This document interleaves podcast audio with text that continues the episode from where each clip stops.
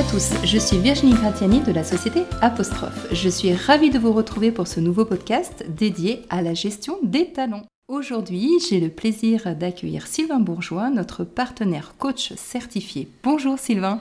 Bonjour Virginie, bonjour à tous. Alors, Sylvain, tu es régulièrement chez Apostrophe et c'est un plaisir de t'avoir parmi nous à chaque fois. Merci Virginie. Je suis très heureux d'être là, surtout que je suis passionné par le thème du coaching qu'on va pouvoir aborder aujourd'hui. Alors, pour ceux qui se questionnent sur cette démarche, Sylvain va nous livrer euh, ses trois meilleurs conseils pour bien choisir son coach. Donc, restez avec nous. Alors, Sylvain, nous nous sommes rencontrés lorsque tu travaillais au MEDEF, plus particulièrement dans le cadre euh, d'un groupe d'accompagnement des dirigeants des entreprises de plus de trois ans. Exactement. Ce que je te propose, c'est que tu nous parles de toi, de ton expérience aussi dans un premier temps. Qu'as-tu fait avant le MEDEF? Qui es-tu? Alors, je m'appelle Sylvain, j'ai 38 ans et après mon bac, je me suis formé en psychologie clinique à l'université à Lyon 2. Euh, moi, j'ai toujours gardé un pied dans l'entreprise, mes parents étaient commerçants et après mon diplôme, j'ai eu l'opportunité de rencontrer les responsables du MEDEF à Lyon, c'était il y a 10 ans. Ils m'ont donné ma chance, ils m'ont confié un dispositif d'accompagnement des créateurs d'entreprise. Tu peux nous en dire un petit peu plus sur ce dispositif? Oui, chaque année, le MEDEF accompagne une vingtaine d'entreprises de moins de 3 ans chaque créateur a un parrain dans le réseau, c'est un patron ou un cadre dirigeant. Et moi j'avais mis en place des rencontres et aussi des ateliers thématiques euh, comme la comptabilité, la prospection commerciale et le recrutement. Je m'en souviens, tu m'as d'ailleurs proposé d'animer un atelier sur la thématique du recrutement. Oui, c'est vrai. Et du coup, après ce parcours au MEDEF, comment es-tu arrivé au métier de coach? Alors, il y a cinq ans, euh, deux coachs sont venus me chercher en m'expliquant que le temps que je passais dans mon bureau et au téléphone à échanger avec des dirigeants en difficulté, ça ressemblait beaucoup à leur métier. Et du coup, ça a eu quel effet sur toi, cette discussion? Bah, en fait, c'était l'opportunité que j'attendais depuis longtemps. Euh, donc, en quelques... dans les semaines qui ont suivi, j'ai négocié mon départ du MEDEF. J'ai vendu mon appartement à ma voiture pour financer mon changement de vie. J'ai débuté ma formation de coaching à HEC Paris et j'ai créé euh, ma petite entreprise de travail indépendant. Et j'ai appris le métier de coach euh, avec ces deux coachs expérimentés. Et, ben, et donc, qu'est-ce qui t'a poussé vers ce métier au point de bah, tout investir? Alors j'ai fait le tour de mon poste de salarié et surtout j'avais envie d'aller plus loin dans l'accompagnement. Euh, être coach, ça me donne beaucoup plus de liberté dans ma pratique et surtout l'engagement est plus fort vis-à-vis de mes clients. Alors aujourd'hui, ton activité tourne autour de quoi concrètement? Alors concrètement, mon activité se concentre autour de trois points. Euh, le coaching individuel, euh, du collectif avec l'animation de séminaires, de coaching collectif ou du co-développement. Et le troisième point, c'est l'évaluation de candidats en assessment center où je retrouve euh, nos compères Frédéric, Florent et Christelle. L'équipe d'Apostrophe, nos fidèles partenaires. Donc j'en profite aussi pour dire que les prochains euh, podcasts euh, seront l'un sur le co-développement et l'autre sur l'Assessment Center où on donnera beaucoup plus de détails sur ses prestations et ses interventions. Sylvain, tu évoques une grande liberté dans ta pratique. Peux-tu nous donner ta définition à toi du coaching? Alors si je devais expliquer le coaching à un enfant de 7 ans, euh, je dirais qu'un coach, c'est quelqu'un à l'écoute euh, de gens qui ont des moments compliqués dans le cadre de leur travail. Le coach euh, pose des questions, mais écoute surtout, et il va jamais dire aux gens ce qu'ils doivent faire pour aller mieux ou pour changer. Donc c'est un véritable accompagnement, à la fois c'est beaucoup de sur-mesure et une relation unique avec celle ou celui que tu coaches le coach crée une relation forte avec son coaché. Euh, l'accompagnement est long et moi je suis persuadé que les deux parties doivent se livrer et être le plus honnête possible l'un avec l'autre pour que le coaching soit impactant. Qu'est-ce que tu veux dire exactement quand tu dis les deux parties doivent se livrer? Ça veut dire toi aussi, le coach? Ouais, je dois être le plus honnête possible avec mon client pour créer un climat de confiance. Euh, le coach est en position basse et pour libérer la parole, moi j'ai besoin de répondre à toutes les questions de mon coaché même si c'est des questions qui sont des questions personnelles sur toi, et du coup, euh, c'est pour ça que tu parles d'engagement fort. Ouais, c'est ça. Je vais répondre à toutes les questions personnelles et toutes les questions sur ma pratique. Pour moi, le coaching, c'est la possibilité de rapprocher euh, ma formation en psychologie du monde de l'entreprise. Le coach accompagne son client à des moments clés du parcours professionnel. Et du coup, quels résultats peut-on attendre d'un coaching? Alors, il y a trois axes euh, principaux sur lesquels on peut travailler. Le premier, c'est que le coach accompagne dans l'atteinte d'objectifs pour réussir une évolution professionnelle. Le deuxième, c'est que le coach est un miroir qui confronte ses représentations et qui permet au client d'en prendre conscience. Et le dernier point, c'est que le coach ne montre pas le chemin, il accompagne son client sur son chemin. Aujourd'hui, tout le monde se dit coach. Euh, qu'est-ce qui explique ces tendances et qu'est-ce que tu en penses? Le titre de coach n'est pas protégé en France. Donc euh, pour moi, on reconnaît un coach professionnel d'un autre coach par la qualité de sa formation, en 1, En deux, par le temps qu'il passe en supervision. Et en trois, par la clarté avec laquelle il est capable de parler de son activité. Ce qu'il faut bien comprendre, c'est que le coaching, c'est ni de la thérapie, ni du conseil, ni de la formation, ni de la médiation, et encore moins du mentorat. Euh, aujourd'hui, il y a des syndicats de coach comme l'EMCC France qui font un énorme travail d'éducation auprès des entreprises, mais aussi un travail de lobbying auprès de l'État et des autorités pour pouvoir réguler et réglementer le titre de coach. Du coup, on peut vérifier que la personne est un coach professionnel auprès des syndicats de coach. Oui, les trois grands syndicats de coach ont mis en ligne des annuaires avec leurs adhérents qui tous répondent à un code strict de déontologie. Tu peux les citer? Ces trois grands? Bien sûr, il y a le MCC France, ICF et SF Coach. Ok. Tu parlais d'un coaching dans le cadre d'une évolution professionnelle. Alors, un coaching, ça s'adresse à qui? À quel type de public également? Alors, moi, je travaille avec des entreprises. Mes clients sont des dirigeants, des managers. Mais le coaching professionnel s'adresse à n'importe quel collaborateur d'une entreprise, à condition que l'on se donne les moyens de l'accompagner. Et d'une manière générale, j'aimerais que tu nous dises quelle situation peut amener un collaborateur à réaliser un coaching. Alors bien souvent, c'est les DRH qui vont prescrire le coaching à un moment clé pour leurs collaborateurs, comme une prise de poste, un changement d'orientation dans l'entreprise, un collaborateur qui semble démotivé, mais il est important de comprendre que le coach n'est pas là pour remplacer un psy si on pense que le collaborateur est en burn-out. Du coup, au vu de la situation actuelle, qu'est-ce que la crise du Covid a apporté comme changement à la demande de coaching? Qu'est-ce que tu as pu observer? Alors en France, ça va bientôt faire 20 ans qu'on fait appel à des coachs en entreprise et on observe que la demande s'est vraiment accélérée ces dix dernières années. Et comment tu expliques cela? La pratique s'est démocratisée, il y a un essor incroyable euh, du développement personnel. C'est très courant d'être accompagné, c'est même valorisant dans son évolution de carrière. La crise sanitaire liée à la Covid-19, pour moi, elle a accéléré les décisions et ébranlé des organisations. Euh, les dirigeants et les DRH ont fait appel à des coachs pour euh, se faire épauler. Et à ton avis, qu'est-ce qui a fait le plus de mal, on va dire selon toi, la crise sanitaire euh, et économique ou bien le confinement? Le confinement, ça a bousculé pas mal d'entreprises. Et la crise, ça a été un véritable catalyseur. Certains de mes clients ont dû prendre des décisions radicales qu'ils n'osaient pas prendre. les entreprises qui allaient bien avant la crise ont été secouées, mais elles ont l'intelligence de travailler aujourd'hui sur des failles qu'elles ne connaissaient pas. Euh, l'exemple, c'est des associés ont dû se séparer, euh, des collaborateurs ont dû quitter l'entreprise parce qu'ils voulaient euh, changer radicalement de vie. Et il y a même des grands groupes qui ont revu en profondeur leur business model. Alors, dans quelle mesure la crise devrait nous inciter à faire un coaching? Je suis persuadé qu'on aura tous besoin à un moment ou à un autre dans notre vie professionnelle d'un coaching pour pouvoir surmonter une épreuve, un changement difficile. Un coaching, c'est l'opportunité de sortir la tête de l'eau et d'apprendre à voir les choses différemment on peut dire que le coaching apporte une prise de recul. Oui, complètement. Pendant le Covid, euh, nous avons observé une demande plus forte pour les accompagnements thérapeutiques en tout genre. En quoi la demande de coaching euh, est-elle différente? Avec un coaching, on sait quand ça commence et on sait quand ça se termine. Le coach travaille sur le comment, là où le thérapeute travaille sur le pourquoi. Et le thérapeute, du coup, va plutôt rechercher des causes. Le coach, de son côté, est orienté vers les solutions, l'action au présent, au futur, c'est ça? Exactement. Alors, on va rentrer dans le détail de la démarche. Euh, concrètement, lorsque c'est l'entreprise qui conseille à son collaborateur de réaliser un coaching, comment ça se passe? Alors dans ce cas-là, on parle d'un coaching qui est prescrit. Euh, pour moi, le plus important, c'est que le collaborateur se saisisse de la démarche. Le donneur d'ordre, qui est bien souvent euh, le, ou la DRH, va proposer à son collaborateur d'être coaché. Et comment cela est perçu côté collaborateur? Alors le coaching peut être perçu comme un cadeau par le collaborateur et c'est réellement une preuve de considération par sa direction. En tant que dirigeant, si je veux prendre soin d'un collaborateur et que je crois en ses capacités, je le fais accompagner par un professionnel pour qu'il prenne plus de plaisir, plus de hauteur, sur son poste et qu'il soit plus performant. Est-ce que j'imagine ça arrive euh, que ce soit pas pris comme un cadeau?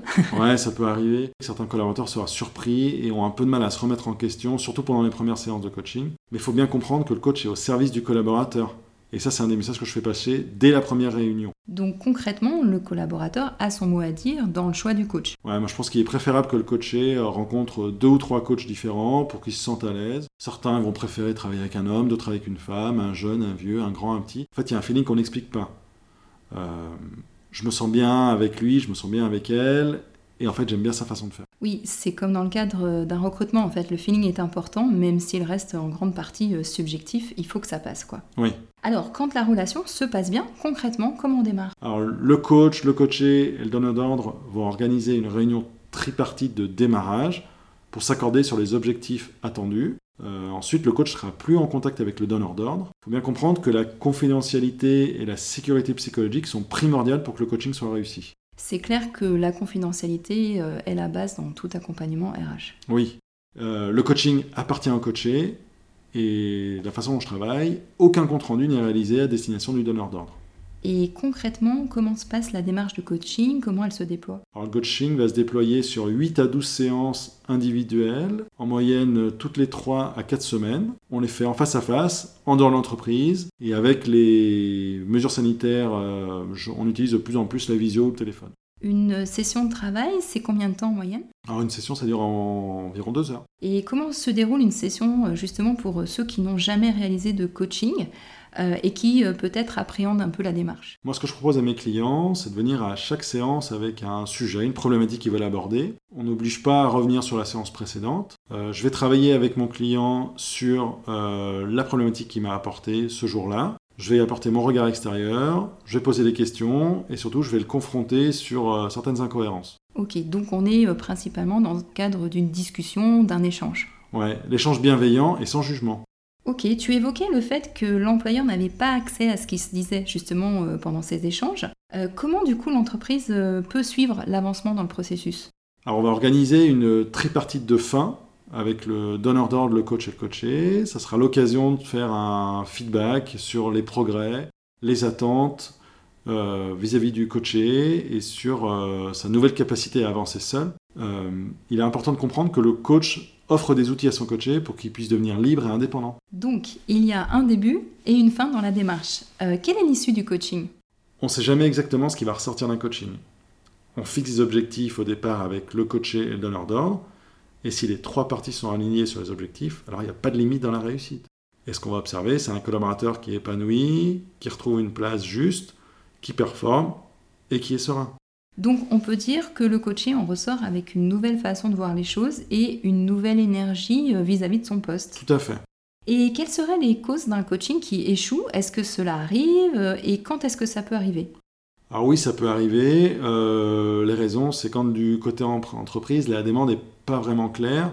Et donc on se retrouve, euh, le coach et le coaché, à tourner en rond autour d'un objectif qui n'est pas le bon. Ça peut aussi arriver quand du côté collaborateur, euh, la prescription du coaching, elle n'est pas vraiment acceptée. Et concrètement, le coach, il n'est pas magicien, il n'est pas capable d'accompagner quelqu'un qui ne veut pas. Et qu'est-ce que tu entends par, tu disais tout à l'heure, côté entreprise, une demande pas claire, ce, ce serait quoi? Il faut bien comprendre que les coachs ont un vrai rôle d'éducation vis-à-vis de l'entreprise pour leur expliquer ce qu'on peut faire et ne pas faire pendant un coaching. Et certaines entreprises pourraient avoir de très grandes attentes et finalement être déçues par les résultats du coaching.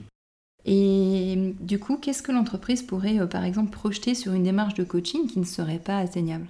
Euh, La démarche de coaching, elle peut montrer ses limites sur certaines dimensions. Un collaborateur pourrait mettre beaucoup de temps à bouger sur les sujets auxquels il n'a pas encore accès.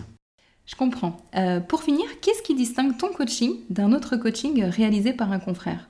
Alors moi j'ai un profil qui est un peu particulier pour un coach, dans un métier qui est très féminisé. Je suis un homme, euh, j'ai moins de 40 ans, et ma formation initiale elle est en psychologie clinique. Euh, ma touche personnelle, c'est que je propose au moins une séance qu'on fait en extérieur avec mon client. Donc on appelle ça du walking coaching. On va aller euh, marcher euh, dans un parc, dans une forêt ou au bord d'une rivière. Et pendant deux heures, c'est un moment où on va peut se parler, peut se regarder. Et bien souvent, c'est un moment clé dans l'accompagnement. C'est sympa ce walking coaching. Oui, Alors enfin, pour ceux qui sont intéressés par cette démarche, pour se faire accompagner, à quoi l'entreprise doit s'attendre en termes de prix pour un coaching? Alors le MCC a fait un gros boulot de référencement des tarifs des coachs et aujourd'hui, pour un coaching individuel professionnel en entreprise, la fourchette va entre 150 et 500 euros de l'heure. Bien comprendre que je ne vais pas facturer la même chose pour le coaching d'un manager ou d'un grand dirigeant. Méfiez-vous des offres alléchantes et des prix bradés. Euh, pour travailler avec un coach expérimenté, formé et supervisé, visez plutôt la fourchette haute. Oui, on est, euh, c'est exactement comme dans l'univers de la chasse de tête, un consultant qui fait de l'approche directe pas chère, on sait que c'est pas possible en termes de coût de temps et que du coup il fait pas vraiment d'approche dans le dur. Ok, pour rappel, le coaching, euh, ce n'est pas de la formation, comme tu le disais, donc il n'y a pas de disposition euh, euh, spécifique en fait pour son financement. Et on sait que même dans le cadre effectivement du FNE formation, il est bien précisé que cela ne prend pas en charge une démarche de coaching. Du coup, dans quelle mesure tu arrives, toi, à convaincre l'entreprise d'investir dans un coaching? L'entreprise se rend compte des retombées d'un coaching lorsque une prise de poste est réussie, un collaborateur performe et s'épanouit. si on additionne le coût d'un licenciement, d'un nouveau recrutement et le temps qu'il faut à un nouveau collaborateur pour être opérationnel, le coaching, ça reste un investissement rentable. Mhm. Et pour un collaborateur, à quel point il peut être finalement prescripteur de son propre accompagnement? Comment il doit s'y prendre? Alors, dans le cas d'un coaching professionnel, moi j'invite le collaborateur à évoquer le sujet d'abord avec son manager, avec ses RH. Mais s'il n'accepte pas de le coacher, rien n'empêche de s'offrir un coaching à titre personnel pour pouvoir avancer et se faire accompagner. Mhm. Côté entreprise, du coup, euh, elle prend contact avec toi pour enclencher la démarche? Si c'est une demande de l'entreprise, euh, bien souvent elle arrive euh, DRH ou la direction générale. mais moi j'invite d'abord le prescripteur à en parler à l'intéressé. Ensuite viendra un temps, euh, une rencontre, on va organiser une rencontre exploratoire entre le coach et le coaché pour qu'on puisse balayer ensemble les attentes, les freins et les besoins. Et toi, en tant que coach, tu interviens dans un secteur en particulier? Euh, Certaines entreprises qui sont rassurées à l'idée de faire travailler un ancien de la maison, comme on dit. Moi, je suis persuadé que moins le coach connaît le domaine d'activité et plus il sera efficace. Euh, par exemple, j'accompagnais une chef d'établissement hospitalier, un boulanger, un expert comptable et des cadres et des dirigeants dans des grands groupes, mais à aucun moment je sais comment faire leur métier. Moins je connais leur métier, moi je connais leur activité, et plus mon coaching va être puissant. Mhm, je comprends. Du coup, pour ceux qui nous écoutent et qui vont choisir demain leur coach, euh, quels sont les trois conseils et astuces que tu peux nous donner Alors le premier conseil que je peux vous donner, et le plus important, c'est le feeling. Est-ce que la personne qui est en face de vous vous inspire confiance? Est-ce que vous êtes à l'aise avec lui, avec elle? Le deuxième conseil, c'est que le feeling, ça fait pas tout, et je vous invite vraiment à vous investir dans le choix de votre coach.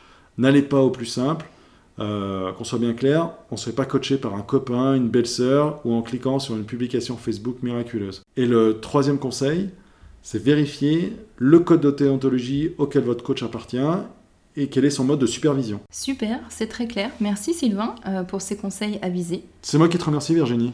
Et puis ce que je te propose pour nos auditeurs, c'est que pour toute autre question ou pour passer à l'action, tu es disponible bien sûr pour poursuivre les échanges pour un besoin spécifique ou une demande particulière. Vous pouvez également nous laisser un commentaire sur la page de notre podcast ou encore nous contacter directement par email ou remplir le formulaire sur notre site apostrophe.fr. Merci à tous, j'ai hâte de vous retrouver pour nos prochains podcasts dédiés à la gestion des talents. Retrouvez également toutes nos ressources sur notre site apostrophe.fr sur l'onglet ressources au pluriel. Je vous dis à bientôt, au revoir